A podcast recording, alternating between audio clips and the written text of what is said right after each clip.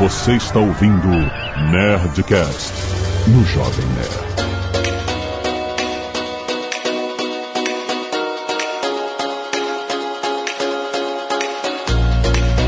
Landa, landa, landa, nerds! Aqui é Alexandre Antônio do Jovem Nerd, tirando o dinheiro da poupança para investir em 2019. Brincadeira, não tem dinheiro na poupança. Olá, turma. Aqui é Pedro Paulo Silveira, economista da Nova Futura. Vamos pensar um pouco sobre o ano que passou e o que vem pela frente em 2019. Fala pessoal, Vinícius Fuzikawa e eu não acredito em sopa de lentilha. Aqui é André Ferreira, da Futura Corretora. Tô aqui só para dizer que esses dois caras vão falar a verdade, ninguém vai mentir, ninguém vai falar nada de besteira. Vamos lá no que vem, ano bom de investimento, meu, e muita coisa para fazer. Governo novo, investimentos novos, juros baixos. Muitas oportunidades aí. Aqui é o Azagal, quero conseguir juntar dinheiro para conseguir investir. ah, então, isso é um tema que tem que ser abordado, exato. Muito bem, nerds! Estamos aqui justamente para falar disso. Seus investimentos em 2019, muita coisa vai mudar, cara. Olha, governo novo, tem reformas novas que vão é, impactar a economia. O que, que vai acontecer com taxa de juros? Temos Pepa aqui, justamente economista-chefe da Nova Futura, para nos falar qual é o seu parecer de 2019 para onde devemos nos inclinar na hora de investir. Certo? Vai ser muito maneiro esse papo. Fica aí!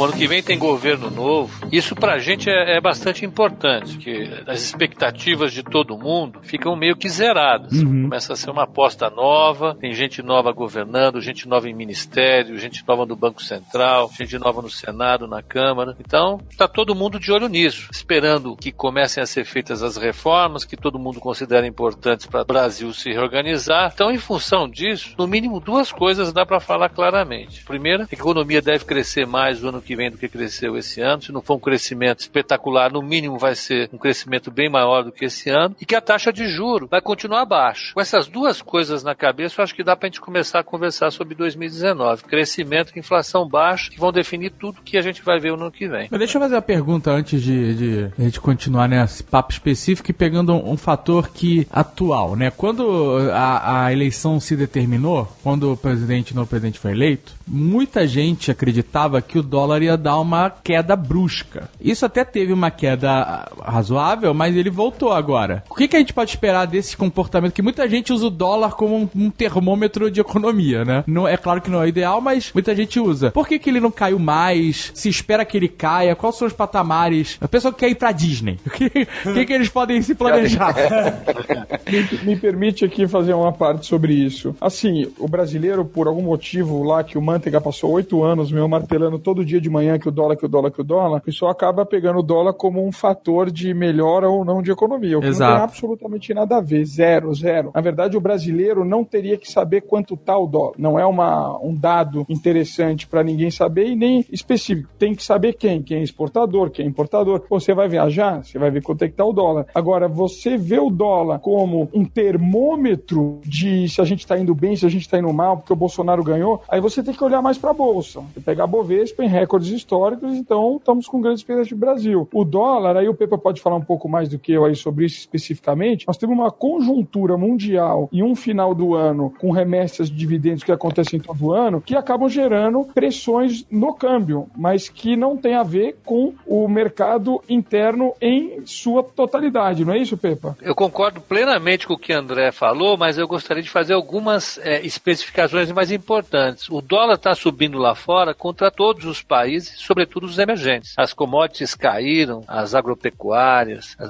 o minério de ferro, o petróleo, tudo isso caiu e fez com que as moedas dos países emergentes se desvalorizassem. O peso se desvalorizou, o peso argentino, o peso mexicano, o peso chileno, o euro se desvalorizou, a libra esterlina. Isso é um movimento que está acontecendo no mundo todo. E essa época do ano, agora, de final de ano, as empresas multinacionais que têm sede em outros países, elas eram praticamente o caixa delas aqui, mandam muito dinheiro lá para fora. Então tem esse fluxo aqui mais estreito de dólar entrando no país, isso faz o dólar subir normalmente. E é como o André falou, a gente tem que ficar de olho em outros fatores que dão mais noção do que é o risco em relação ao Brasil. E esses fatores melhoraram bastante desde o final da eleição, agora no começo de novembro. A bolsa vem subindo, esse é um bom exemplo, as taxas de juros estão caindo. Elas mostram quanto o país já melhorou na percepção dos investidores. Alexandre, vocês estão mandando já o caixa da, da do Nerd Store lá para fora já também?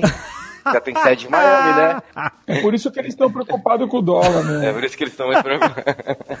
É, eu perguntei isso porque é, realmente muita gente usa o dólar como termômetro, se as coisas estão boas ou ruins. Se o dólar tá lá, lá em cima é porque tá tudo uma merda na, na concepção da pessoa. Se o dólar baixa é porque as coisas estão melhorando. E porque muita gente acaba achando que comprar e vender dólar é investimento, né? Tem essa galera, por isso que eu perguntei, entendeu? Pois é, mas o dólar não é investimento, o dólar é um preço. É um preço como o outro qualquer, né? É um preço como é. O Gustavo Franco, que foi ex-presidente do Banco Central, falava, é como uma banana. A banana tem um preço, o dólar tem um preço. É uma moeda que cotada internacionalmente. Para quem vai viajar, eu acho que a melhor estratégia sempre é já fazer, antecipar uh, o que vai comprar para não correr riscos. Quem vai viajar no final do ano, no carnaval, no verão do ano que vem, já é melhor fazer logo a conversão para o dólar para não correr esse risco. Afinal, né, esse é um gasto como outro qualquer. Agora, investir nisso é absolutamente sem a menor indicação de qualquer qualquer especialista, porque é um preço que oscila muito, como qualquer outro preço, e você corre muito risco. Então, eu acho que não vale a pena. Você pode se proteger de uma dívida que você tem, de uma viagem que você quer fazer. Agora, guardar dinheiro em dólar, isso ninguém deveria fazer. Ô, Pepa, e você pensando também na história da banana que você falou aí, quanto mais banana na feira, menor o preço. Começou a chegar menos banana, sobe o preço. O dólar Exatamente. é a mesma coisa. Quanto mais dólar está irrigando no Brasil, o preço vai caindo. Chega uma hora que entra está entrando menos dólar, o preço sobe. É uma simples precificação,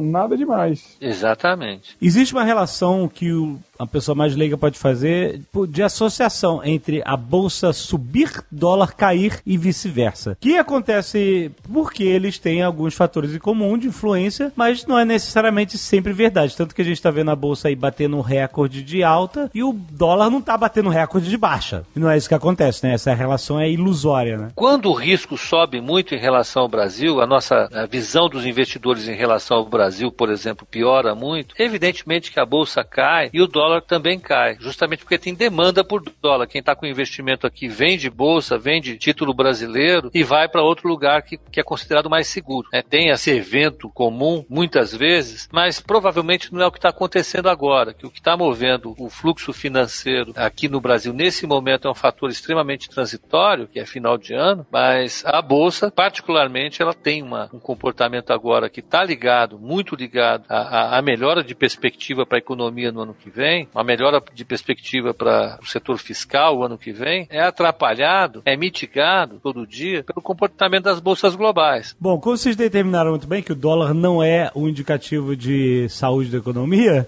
na verdade a pessoa deveria olhar mais para a bolsa. Vamos dar uma noção de valores do que a bolsa estava alcançando nos últimos anos e para comparar com o patamar que ela alcançou agora no fim de 2018. Para a pessoa entender com uma grandeza, né, qual é a situação que a gente está agora. As bolsas elas costumam ser medidas através de índices acionários. Aqui no Brasil tem o índice Ibovespa, que reúne as, as empresas que são as mais negociadas, as maiores empresas. Tem lá um critério que a equipe técnica da bolsa estabelece para figurar o Ibovespa Ibovespa e todo dia ele é calculado. Né? Ele dá uma ideia para o investidor do quanto, em média, as principais ações subiram ou caíram. Sim. Né? Nos momentos mais críticos que a gente teve agora aqui no passado, a bolsa, o Ibovespa caiu bastante, significando que, em média, as ações caíram bastante e chegaram a atingir até um patamar ali de 58 mil pontos, lá no momento mais preocupante. Uhum. Hoje, para vocês terem uma ideia, ela está saindo ali perto de 87 mil pontos. Cada vez que ela oscila, ela está indicando que o fluxo de gente entrando ou saindo da bolsa está mudando, o otimismo está mudando, o pessimismo está mudando. Quando ela sobe, é, provavelmente tem gente entrando no mercado, o mercado está mais otimista com o comportamento das empresas, significa que as empresas vão vender mais, vão ter mais lucro. Na outra ponta, quando os investidores estão com pensamentos mais sombrios, acreditando que a economia vai se desacelerar, as empresas vão vender menos, a bolsa cai. É nesse fluxo. A bolsa saiu agora de 59 mil pontos no momento de maior pessimismo e chegou agora para 80 87 mil, perto desses 87 mil pontos, e tem gente apostando que ela sobe mais. Mas chegou a bater 90, não chegou? Chegou a bater 90, chegou no intraday ali, chegou a fechar 90 mil pontos, perto de 90 mil pontos, e, e chegou a bater quase 91 mil pontos dentro de um dia lá. E isso era um recorde histórico, né? A Bovespa nunca tinha chegado nesse patamar. Né? Essa é a maior cotação que o Ibovespa teve na história, em termos nominais. Uhum. É, é importante verificar isso, porque se você medir em dólar ou corrigir alguns valores que ela bateu lá no passado, ela atingiu valores mais expressivos. Chegou a 122 mil pontos se a gente corrigir Ah, se você corrigir. pela inflação, exatamente.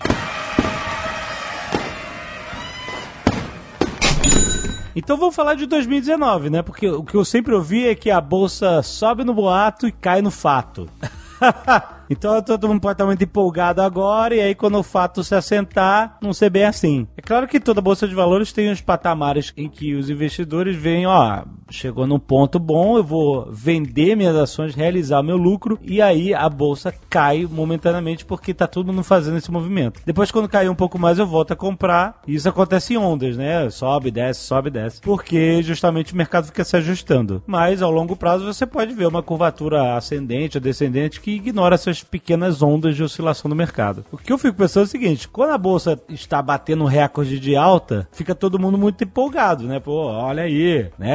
A economia está aquecida. E aí, por causa disso, pode ser que o próprio mercado fale assim: opa, a bolsa está batendo recorde, é hora de eu vender e realizar meu lucro. E aí, quem está vindo de fora, né, pode ser que entre no momento meio errado. Explica um pouco essa relação. É, a primeira coisa que todo mundo aprende é que timing é tudo. Uma coisa é você ter um plano é, em relação ao seu investimento em bolsa, outra coisa é você definir a hora para entrar, a hora para sair. Aham. Tem um pouco de ciência e muito de arte nessa história toda. Sim. Mas se a gente pensar em bolsa no longo prazo, a bolsa ela reflete o patrimônio das empresas. Se a economia está sempre crescendo, as empresas estão sempre crescendo. Então o valor das empresas está sempre crescendo. A gente pode imaginar a bolsa como o índice acionário das bolsas como crescente sempre no tempo. Sempre tem que ser maior do que foi no período anterior, porque as empresas estão sempre crescendo. Salvo aqueles momentos em que a economia dá uma tropeçada, tem uma grande crise, eh, todo mundo fica muito confuso e a bolsa dá uma bela queda. Mas se a gente pensar no longo, longo prazo, olhar 30 anos, 60 anos, 70 anos nos mercados acionários,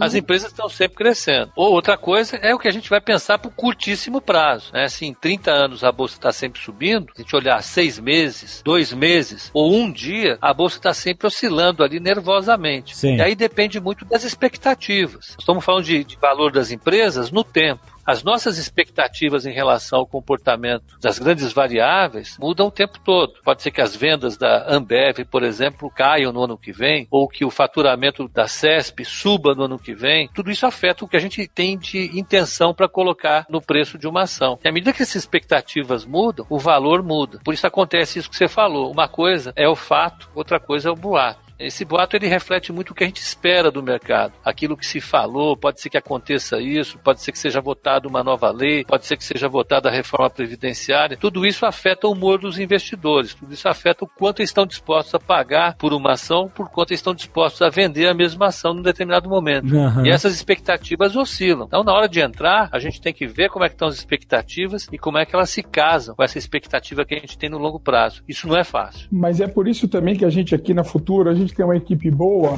que a gente tem a nossa carteira recomendada mensal, a nossa carteira recomendada meu semanal. Tem uma equipe que, independentemente se a bolsa está subindo ou está caindo, o Pepe e a equipe dele está sempre procurando os melhores papéis para a pessoa estar comprando. Então, esse ano, nossa carteira recomendada, o Pepe me corrige, acho que deve estar 47% positiva no ano. É isso aí. é E isso aí. que a gente teve mil altos e baixos. Então, não necessariamente quando a bolsa está caindo, você está perdendo dinheiro. Depende aonde você está. Se o dólar está subindo, as empresas exportadoras estão subindo. Isso. Se o dólar está caindo, outras empresas, estatal, pô, ganhou o Bolsonaro, então tem perspectivas melhores, controle de preço Petrobras. Então, o importante também é acompanhar bastante os relatórios e as salas, os professores da, da, da Nova Futura, que aqui a gente também está educando, está ajudando as pessoas a fazerem os, as suas escolhas, independentemente dessa flutuação que sempre vai ter. Essa flutuação não vai parar de ter. A gente só tem que estar, às vezes, quando o mercado está está de bolsa de baixa, a gente tem que estar tá em empresas mais defensivas, assim, para os mais leigos que estão começando no mercado. Porque senão o cara, meu, cai, ele perde, sobe, ele ganha. Não é bem assim essa matemática. Então é importante os investidores aí, você vê que hoje teve um crescimento de investidores pessoa física na bolsa, mas eles continuam muito pequenos. Temos 200 milhões de brasileiros, a gente tem 700 mil investidores é, na bolsa, tivemos um incremento aí de 100 mil investidores aí nesse último ano. Tem muito investidor, muita gente querendo aprender, querendo estar é, tá nesse mercado e que precisa dar o passo, que é o primeiro passo. Abre a conta e comece a acompanhar. Não precisa fazer nada no começo. Abre a conta, é de graça, comece a acompanhar, vai dando uma olhada, vai se interessando, vai vendo os calls, vai dando uma olhadinha.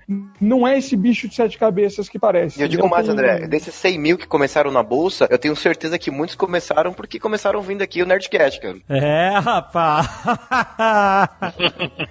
eu tenho certeza. Então, o importante é que todo mundo que ouve aí o, o Nerdcast entenda, não é um bicho de sete cabeças, é para todo mundo, todo mundo é capaz, todo mundo consegue, não é difícil. Poupar é mais fácil do que gastar, por incrível que o pessoal acha que gastar é fácil. É só você, você pegar um, uma rotina. Permite um complemento, Alexandre? O pessoal estão falando da, do Ibovespa, né? O Ibovespa ele tem em média 65, 67 ações. Então assim, o cara ele pode comprar 67 ações e seguir o Ibovespa e depois ir controlando conforme vai entrando ou saindo uma ação. Ou ele pode comprar um único, um único ativo na bolsa, que é um BOVA 11, que é um fundo que compra todas as ações do Ibovespa e seguir o índice. Aí a alta e baixa vai de acordo com o índice, não com as determinadas empresas que você tem na carteira. É, ele vai seguir o índice Ibovespa. Só que assim, o Pepa pode falar melhor agora, porque quando você compra o índice Ibovespa inteiro, você tem bancos, você tem petroleiros, você tem consumo, você tem que estar com uma diversificação muito grande. Uhum. Pode ser que um setor não vá bem, o outro setor vá melhor, e aí você está bem diversificado. O que o Pepa tenta fazer aqui com a equipe dele é achar as melhores ações dentro daquele índice. Então, por exemplo, a carteira do Pepa rendeu 46% esse ano, o Ibovespa foi quanto, Pepa? 17? Isso, por aí. Estamos com uns 30% acima do. Você conseguiu manejar a carteira, né? Para tomar proveito de empresas que estavam em momentos mais de ascendência e sair fora de empresas que estavam caindo e tal. E se a pessoa tivesse seguindo o índice Ibovespa, ela teria basicamente aquele, aquele rendimento, né? Por isso é. que é importante estar tá acompanhando também as recomendações da corretora, vendo os relatórios, recebendo é, as recomendações, falando com os professores, entrando na sala ao vivo, porque não é só subir e cair, você precisa de uma equipe boa para poder estar tá orientando. Então, por mais que o, a pessoa não saiba nada de bolsa e está com o dinheiro na poupança, ele está perdendo dinheiro na poupança. É só é. seguir uma boa orientação que ele vai acabar. Não é que ele precisa saber tudo da bolsa. Siga as orientações, entre, estude, experimente,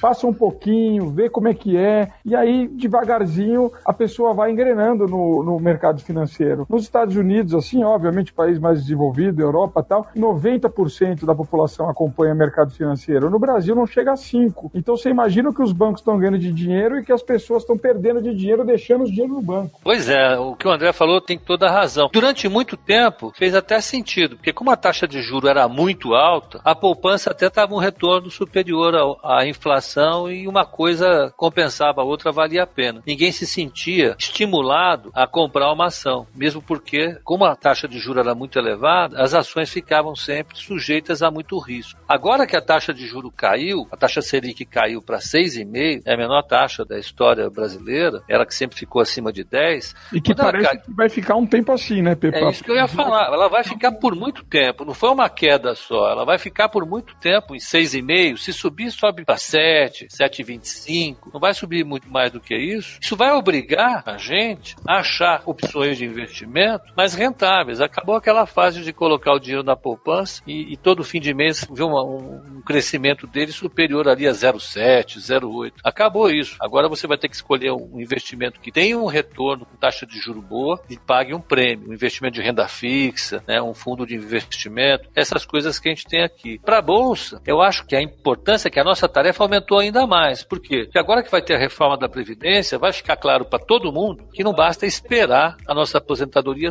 só do INSS. A gente vai ter que poupar mesmo, voluntariamente, por conta própria. Eu vou precisar fazer a minha poupança, você vai precisar fazer a sua poupança, e essa poupança, a forma ideal para se fazer é a Bolsa. Como eu disse agora há pouco, as ações das empresas crescem no longo prazo, porque as empresas crescem no longo prazo. Né?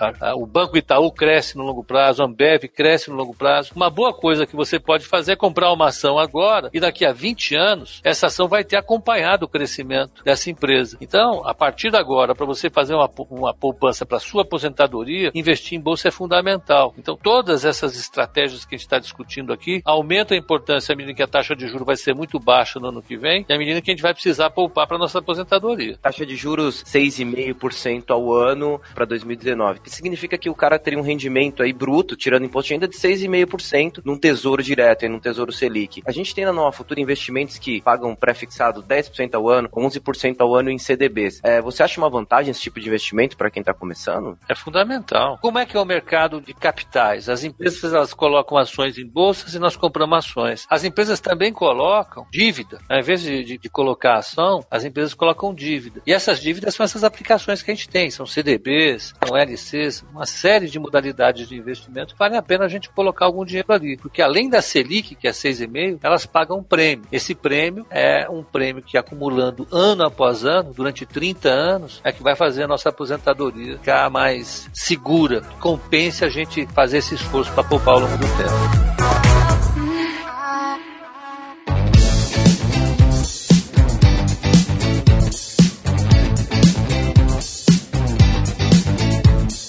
Então me explica uma coisa, por que a taxa de juros está baixa e por que ela vai continuar baixa, para que vocês possam dizer, ah, vamos procurar investimentos que não dependam da taxa de juros para vocês terem investimentos mais eficientes. Por quê? O Brasil entrou numa fase em que a moeda está definitivamente estabilizada. Eu acho que os grandes sustos que nós tivemos no passado, com inflação, tendem a não se repetir mais. O nosso real, a nossa moeda, deve ficar por aí olhando para o longo prazo. Coisa que não era muito fácil de se olhar 20 anos atrás atrás, 30 anos atrás. À medida que esse cenário fica consolidado na cabeça dos agentes econômicos, a inflação tende a se estabilizar. Com isso fica mais fácil o Banco Central fazer política monetária. Demorou muito tempo, mas a taxa de juro veio caindo, veio caindo e hoje ela não está tão distante do que é a taxa de juro no resto do mundo. É, hoje uma taxa de juro de 6,5% não é tão absurda se comparada à taxa média de outros países como o Brasil, mundo afora. Então, à medida que a inflação deve manter esse patamar, que ainda é alto, na, na, opinião de muitos economistas, inclusive na minha opinião, aí esse negócio de 4% ainda é uma inflação alta, a gente pode fazer menos que isso. Se a inflação se mantiver nesse patamar, não tem por que a taxa de juros subir mais. A gente provavelmente vai ficar com essa taxa de juros próxima aí de 6,5%, 7%, no máximo 8%,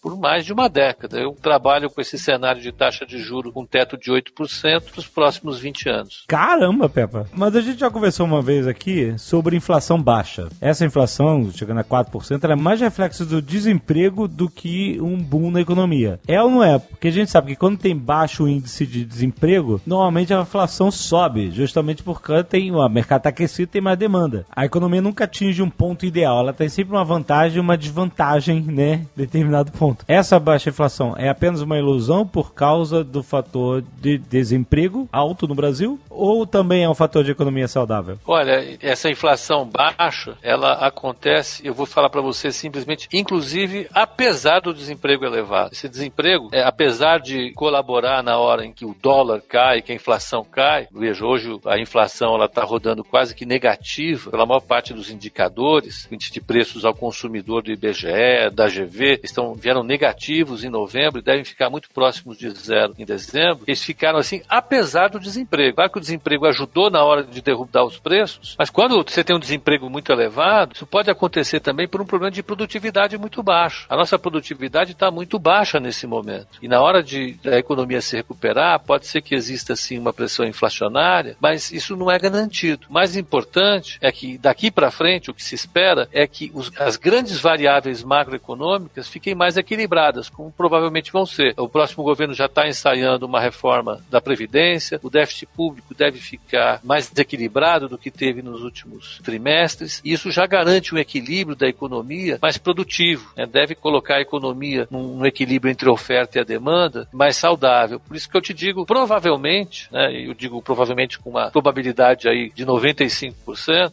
que é elevado, de que essa inflação não seja uma, uma inflação manipulada, exagerada, como alguns exagerados pensam. Ela é uma inflação que está de fato baixa, ela reflete em certa medida o equilíbrio da economia, em outra medida também esse desemprego, mas deve se manter equilibrada pelo longo prazo. Agora também uma coisa importante aí que eu acho aí, mudando um pouquinho a bola aí do, do assunto, é, a galera está muito acostumada a investir em renda fixa, o que é bom, né? O Pepa disse aí que foi muito importante nesses últimos anos com essa taxa de juros alta, né? Para que você colocar em risco seu dinheiro se você tinha um dinheiro mais garantido ali mais fácil? Então, pegando essa bola aí, tem muito, muita gente aí, a grande maioria das pessoas, tem bastante investimentos em renda fixa, sendo um CDB, uma LC, uma LCA, é, é, entre diversos produtos. Então, no outro programa eu até brinquei com o Alexandre o seguinte, viu? Dá para ganhar dinheiro sem fazer nada. Então, a, é importante... a nossa maior, nosso maior CDB aqui, André, tá 122 do CDI, né? Pra você ter uma comparação no banco, deve estar tá 90. A gente sempre bate nessa tecla, né? É, então, quando eu brinco que dá para ganhar dinheiro sem fazer nada, é o seguinte: as pessoas têm que comparar. Tudo que a gente faz na vida, a gente compara. Vai comprar qualquer coisa, a gente compara. Então é muito importante todo mundo que nos ouve aí ver a taxa que tem, quanto o teu banco está pagando, quanto a tua corretora está pagando, compara com os nossos produtos, entendeu? Porque às vezes você está num investimento e no mesmo investimento você tem outra taxa melhor aqui na nova futura. O que acontece? Está perdendo dinheiro, porque você está ganhando menos e o banco ou outra corretora está ganhando mais. Então, comparar é muito importante, porque o mesmo produto tem diversos preços em diversas casas. Então, por isso que a gente faz promoções, a gente faz tudo aqui na Nova Futura para os clientes ficarem felizes e darem taxas boas para eles. Então, assim, abrir a conta da corretora não é, é de graça, não custa nada. Você tendo isso, você vai começar a receber todos os nossos produtos, todas as nossas taxas, no qual dá para você comparar. É simplesmente comparar. É olhar onde você está, quanto está pagando e quanto aqui está pagando. Não está pagando bem lá? Compra o produto aqui. Se o nosso produto, que eu acho muito difícil, estiver pagando menos, você vai fazer em outro lugar. Mas tem que começar a ter o costume de fazer comparação financeira, principalmente em renda fixa. As pessoas não têm esse costume, no qual acaba deixando dinheiro na mesa. O dinheiro, em vez de vir para o teu bolso, para você gastar mais e para você ter uma poupança maior, acaba não vindo, simplesmente por não ter comparado uma coisa com a outra, né? Uma corretora com a outra, um CDB com o outro. Muito importante também na educação financeira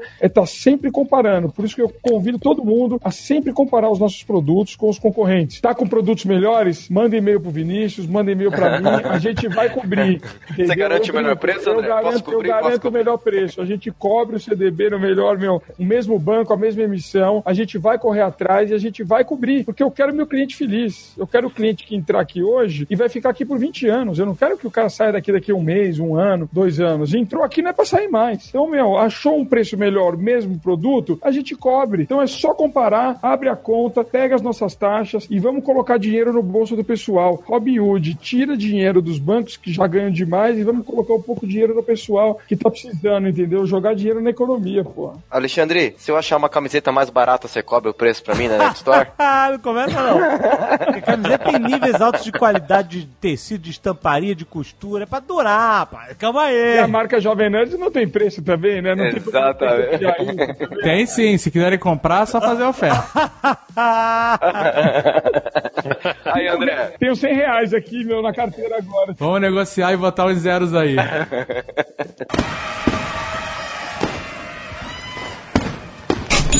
Deixa eu perguntar qual é a expectativa que vocês têm para a reforma tributária, né? Isso pode acontecer nos próximos anos, né? Impactar diretamente toda a economia do Brasil. Eu acho que para tirar o Brasil desse enrosco que entrou de baixo crescimento, duas coisas são consideradas como fundamentais por todo mundo. Da reforma da Previdência, porque a Previdência tem claramente um problema de, de diferença entre o que consegue arrecadar e as obrigações que tem que pagar. A população envelheceu e as obrigações aumentaram. Com isso, o déficit é gigantesco e a projeção do déficit é de aumento ao longo do tempo. Então, a expectativa fundamental é conseguir resolver o problema da Previdência já a partir do ano que vem. A outra coisa que está na agenda do mercado é uma reforma tributária. No diagnóstico que muitos economistas fazem, o sistema tributário brasileiro ele é tido como muito ineficiente, ele agrava os problemas de alocação dos recursos aqui no Brasil, os, os recursos não são é, alocados da maneira mais eficiente, isso gera distorções diminui a produtividade da economia brasileira e reduz a taxa de crescimento. A riqueza do país projetada no tempo diminui. A equipe econômica atual está divulgando que pretende fazer uma reforma tributária ampla para tentar resolver isso, fazer uma reforma que consiga arrecadar de forma mais eficiente para não atrapalhar a alocação dos recursos. Essa questão é importante porque sempre que você olha um modelo em economia, a forma como você tira o recurso de um agente e passa para o outro afeta necessariamente quanto e como a sociedade vai produzir naquele mercado. E isso é o que a equipe quer fazer. Ainda não está muito claro, o desenho dessa reforma não está muito claro, mas a intenção da equipe é já partir do primeiro semestre do ano que vem e lançando essas sugestões para serem discutidas no Congresso. Porque muita coisa vai depender, evidentemente, do Congresso. Você tem toda a divisão entre a União, estados e municípios. Cada tributo tem uma destinação específica. Eles pretendem fazer uma mudança muito importante nesse caminho. Agora, eu acredito que essa mudança só vai ser eficiente se a sociedade participar ativamente, né? porque vai envolver o dinheiro de todo mundo, né? tanto quanto você vai pagar de imposto, sobre como você vai receber. E a expectativa é que isso aumente efetivamente a eficiência da economia a partir de 2021. A 2021. É. Por quê? Porque vai ser o ano que vem você vai discutir e aprovar essa discussão, né? Essa, esse conjunto de leis e resoluções que vão ser feitas. Para serem implementadas, elas vão ser implementadas a partir de 2020. Certo. Os efeitos mais palpáveis vão acontecer a partir de 2021. Né? É, é mais ou menos esse o time. É, a economia é como um grande navio. Você tem que começar a virar agora, uhum. para daqui a, a, alguns minutos ou talvez até uma hora ele comece a reagir a essa mudança no leme. Ela é uhum. muito grande e demora, tem uma defasagem de tempo. Mas a bolsa se antecipa isso, né?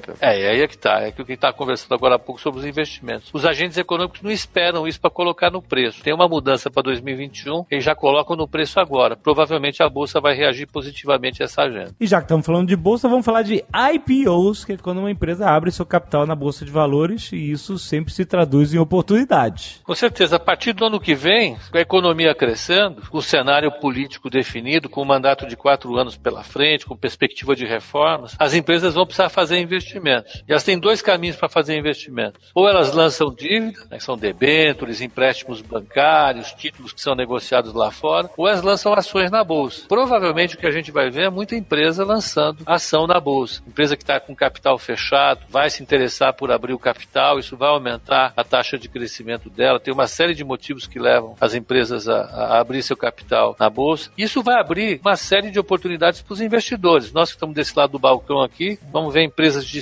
diferentes setores entrando, empresas prometendo uma taxa de crescimento longa no meio do caminho. E a gente vai estar o tempo todo aqui na Nova Futura avaliando as oportunidades que surgem nesse segmento. O IPO normalmente é uma oportunidade interessantíssima para as pessoas entrarem no mercado. Né? Elas vão entrar com novas empresas, vão testar esse investimento e provavelmente isso vai fazer com que a quantidade de empresas que estão na bolsa, que hoje ali em torno de 450, suba aí para umas 600, 650 no prazo de dois, três anos. Caraca, é mesmo? É, é o que eu espero, né? Meu Deus. Com muito tempo sem IPO, né, Pepa? A gente, nos últimos anos, a gente teve muito pouco IPO de empresa. É, nesse, o que aconteceu foi um fechamento líquido de capital das empresas em bolsa. Elas vieram diminuindo a quantidade, porque não tinham estímulo para ficar lá, e foram saindo. Agora a gente vai ver o movimento inverso. Eu acho que daqui para frente vai aumentar a quantidade de ações negociadas na bolsa. Uma coisa é uma empresa que você conhece, né? Abrir capital e você, ó, oh, tô empolgado com essa empresa e tal. Mas a maioria das oportunidades vão ser de empresas que a gente nunca ouviu falar. E como é que a gente avalia, né? As oportunidades? Se vale a pena entrar, se vale a pena esperar. Porque o IPO começa com um preço, né? Tem um preço inicial. E quando ela começa a ser negociada, ela pode subir muito, ou pode permanecer, ou cair, né? Exatamente. Como é que você vê essas oportunidades? Explica pra pessoa leiga que pode até entender de compra e venda de ações, mas nunca participou de um IPO na vida. Como é que funciona exatamente? É, a empresa antes de colocar as ações na bolsa, ela contrata uma, uma instituição financeira, normalmente um banco de investimentos, para fazer a avaliação do negócio dela. E a avaliação é feita com base nos números que ela teve no passado, os balanços, Sim. as vendas, os lucros, todos os principais indicadores. Os analistas desses, dessas instituições vão lá, dão um preço teórico para essa ação. Quando a ação vai ser lançada, tem um intervalo de preço que é sugerido para o mercado entrar. Quando o mercado entra, o leilão, através da regra de preço dele, acaba chegando num preço de resultado. Um preço sugerido para uma empresa, ele pode ser que no levantamento ele faça um preço que sugerido para ação seja 10 reais. E aí ele fala que o intervalo de preço, o intervalo de preço sugerido para negociar essa ação seja de 9 a 11 reais. É isso aí. Durante o primeiro dia de negociação, isso pode ser até elevado, esse preço, dependendo do que o mercado achar que está interessante ou não aquela empresa, né? Mas vale, vale uma ressalva que um prospecto de uma, de um IPO deram o quê? 400 páginas, 500 páginas, né, Pepa? Exatamente. É um tratado sobre o setor, é um tratado sobre a empresa, normalmente numa linguagem que é dificílima de entender. Então, normalmente, o IPO, a aposta que as pessoas fazem é que quando você compra uma ação na hora que ela foi emitida, você normalmente vai ganhar, porque ela vai subir logo depois. Esse é um raciocínio que eu não aconselho a ninguém. Não é por isso que a gente deve comprar uma ação, porque tem IPO que a ação ela simplesmente cai logo depois. O que é importante é você estar na corretora com os analistas, vendo essa emissão, estudando essa emissão para entrar nela no IPO ou entrar depois. Esse é o tipo de estratégia que a gente tem. Tem duas opções apenas. Ou você compra na hora da emissão ou você compra depois. E quem vai te ajudar sempre são especialistas, são analistas que estão acompanhando de perto essa emissão. Então, o ideal, essa operação é fazer acompanhado de um bom analista. Eu sugiro, inclusive, os da Nova Futura. ah, sim, exato, é isso. isso é um analista, né, Pepa, que pode opinar sobre isso, né? Não é qualquer pessoa, é, tem que ser um analista para poder opinar e falar se a oferta pública é interessante ou não. É, exatamente. Inclusive, quando a, a corretora está participando da oferta pública, ela não pode opinar sobre a oferta pública, para não ter conflito de interesses. A CVM, ela estabelece um conjunto de regulamentos para normatizar o funcionamento do mercado financeiro, para proteger os investidores. Uma dessas proteções é fazer com que a corretora ela tenha atividade de vender ações separada da atividade de analisar a ação que vai ser vendida, para que não haja conflito de interesse, para que o analista não seja incentivado a, a, ofertar ação simplesmente porque ele vai ganhar com a venda dela. Então, quando tem o IPO, o analista ele não opina sobre o IPO se a corretora que ele estiver fazendo análise estiver participando do IPO. Isso é importante. Mas é importante quem vai participar do IPO, entrar ou não, acompanhar a opinião de analistas qualificados para saber o que está fazendo. Então vamos resumir aqui o que, que a gente falou e o que, que a gente espera de 2019. A gente falou de taxa de juro baixa. Olha, eu acho que é legal falar sobre o que a economia vai ter o ano que vem. Provavelmente a economia vai crescer mais, bem mais do que cresceu esse ano. A taxa de desemprego deve cair, a taxa de juro deve se manter num patamar bem baixo. E isso vai ser um, um impulso importante para as pessoas tomarem decisões de investimentos mais trabalhosas, eu diria assim, porque vão ter mais chances de fazer bons investimentos investimentos, com outras categorias de investimentos do que simplesmente só a poupança. Acho que a bolsa, a renda fixa vão oferecer muitas oportunidades em 2019. E oportunidades de IPO que vocês acreditam que vão ser mais numerosas a partir de 2019, né? Nova Futura tá de olho, né? E vai emitir parecer e recomendações em cada um desses. Para isso você já tem que ter sua conta lá, né? Preparadinha, pronta para você participar de um próximo IPO. É, essa questão é importante. Eu acho que para tudo que a gente conversou aqui, independentemente se você for for fazer um investimento agora ou não, amanhã, já vale a pena abrir a conta. Abrir a conta numa corretora, abrir a conta aqui na Nova Futura é absolutamente gratuito, não tem despesa nenhuma, é super fácil. Não tem nem que botar cartão de crédito. Ainda não, daqui a pouco nós vamos começar a cobrar. Ah, olha o cara que cobra aí. Olha, então basta você entrar no nosso site, lá tem um, uma opção, tem um botão para você escolher para fazer o cadastro. Você faz o cadastro na hora, sem custo nenhum, a sua conta vai ficar aberta sem custo nenhum. E à medida em que você for encontrando os investimentos que te parecerem mais interessantes, que tiverem, você tiver convencido a fazer, é só fazer. Os custos são muito mais baixos que os de banco. E comparar é. também, né, Pepa? É aproveitar para estar tá com a conta aberta e receber todas nossa, as nossas ofertas, os nossos preços e estar tá comparando com aonde você já tem o dinheiro. Porque com isso você já vai também já tendo noção do que é uma taxa mais baixa, do que é uma taxa mais alta, do que já está interessante ou não está. Para investir e para comparar. Exatamente. Abrir a conta não, é chato, é 15 minutos que você vai ficar ali respondendo um monte de perguntinha, patati patatá, mas acabou esses 15 minutos, é o resto da vida de alegria, não tem estresse não.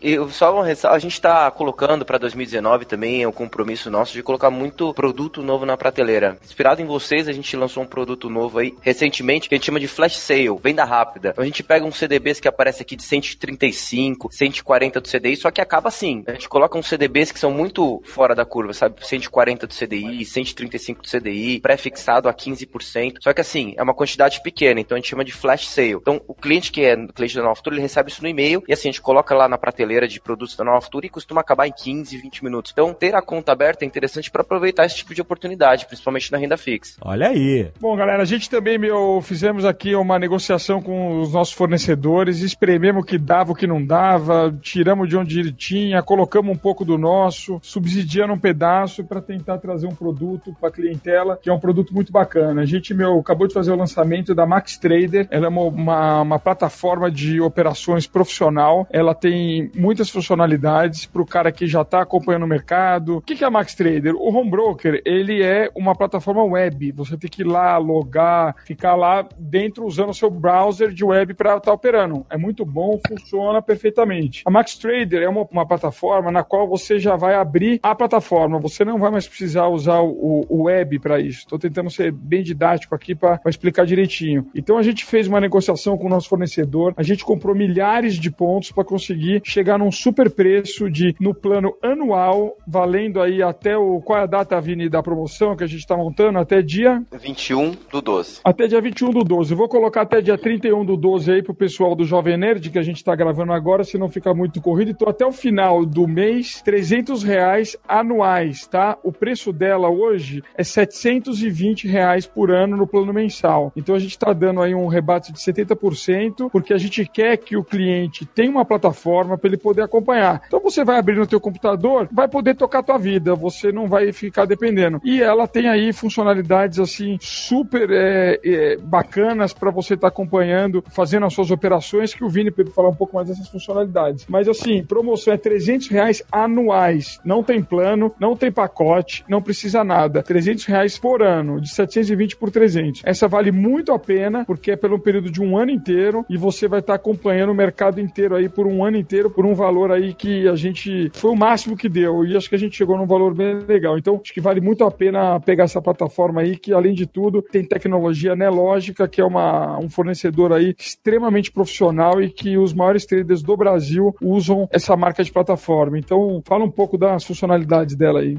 É, ela tem uma, um conjunto de funcionalidades que ajuda muito as pessoas que vão operar no mercado. Quem gosta de usar análise gráfica, ela tem o melhor gráfico do mercado, o gráfico tem uma definição muito boa, tem uma série de ferramentas, você pode operar diretamente no gráfico, né? você clica, você já uh, dispara uma opção de compra ou uma de venda, você consegue definir estratégias para suas operações com limite de alta, limite de baixo, tem uma base de dados super extensa, você pode fazer boleta, um day trade, você já pode definir uma entrada e uma saída no mesmo dia, e você consegue ter todas as informações mais importantes do mercado, quem está comprando, quem está vendendo, tudo numa, numa plataforma que é bem leve para rodar no qualquer sistema operacional atual. Ela é muito positiva nesse sentido, tem sido aprovada pela maior parte de quem opera no mercado aqui no Brasil. O André falou um pouquinho que subiram de 600 mil pessoas no CPF na bolsa para 700 mil. Um grande número de pessoas tem se tornado esse trader, né? Que a gente pode, inclusive, convida aí pra gente fazer em janeiro, profissão trader. Eu acho que é uma das profissões que tem mais crescido no Brasil. Aquele cara que vive, ele, ele compra e vende na bolsa o dia inteiro. E essas plataformas são muito utilizadas, essas plataformas profissionais, por traders e para quem também tá começando, querendo viver de trader. Então aí eu acho que segue aí o convite. O que, que você acha, André? Janeiro a gente falar de trader, profissão trader. Hein, Ale? Vamos fazer um programa de profissão trader aí para dar uma, uma canja pro pessoal aí que tá com tempo à toa aí. Eu tava ontem almoçando com um amigo meu que é publicitário. Ele falou para mim, pô, eu começo a trabalhar às 11. O que, que eu faço das 9 às 11? Eu falei, opera, mas não opera doido, desesperadamente. Entra lá nos nossos canais, com os professores, vai devagarzinho, complementa a sua renda, disciplina, tudo. Aí o trader tem toda uma característica que ele tem que ter. Mas é um tempo que ele tá vago lá, não tem gente que tá começa a trabalhar meio-dia e faz Uber até 11h30 para fazer um extra. Dá para também complementar a renda com o mercado financeiro. Olha aí. Projeto para 2019, André, queria transformar o Dave e o Alexandre em traders, cara. Olha aí! Vamos filmar, vamos filmar, dando a, eles, eles aprendendo a aulinha ali desde o começo, aprendendo. Vambora. Não vou parar nunca mais. Vambora? Reality show aí do, do, do, dos caras aí. A gente, Eu A topo. gente faz live de day trade. a gente faz aí uns programinhas de 5 minutos gravando aí, vai soltando uma vez por mês o Cluquinho. A vida de trader do Alexandre e do David, meu. O pessoal vai acompanhar durante o ano ele virando trader. Olha aí. Quem que tem mais perfil ali? Você ou o Dave pra operar? Perfil, acho que os dois têm. O tempo que é difícil. Mas a gente consegue, vambora! Fechado. A gente faz o campo. Você contra o Dave, pode ser? Gostei. Topamos. Só preciso do capital inicial, gente. Vou começar.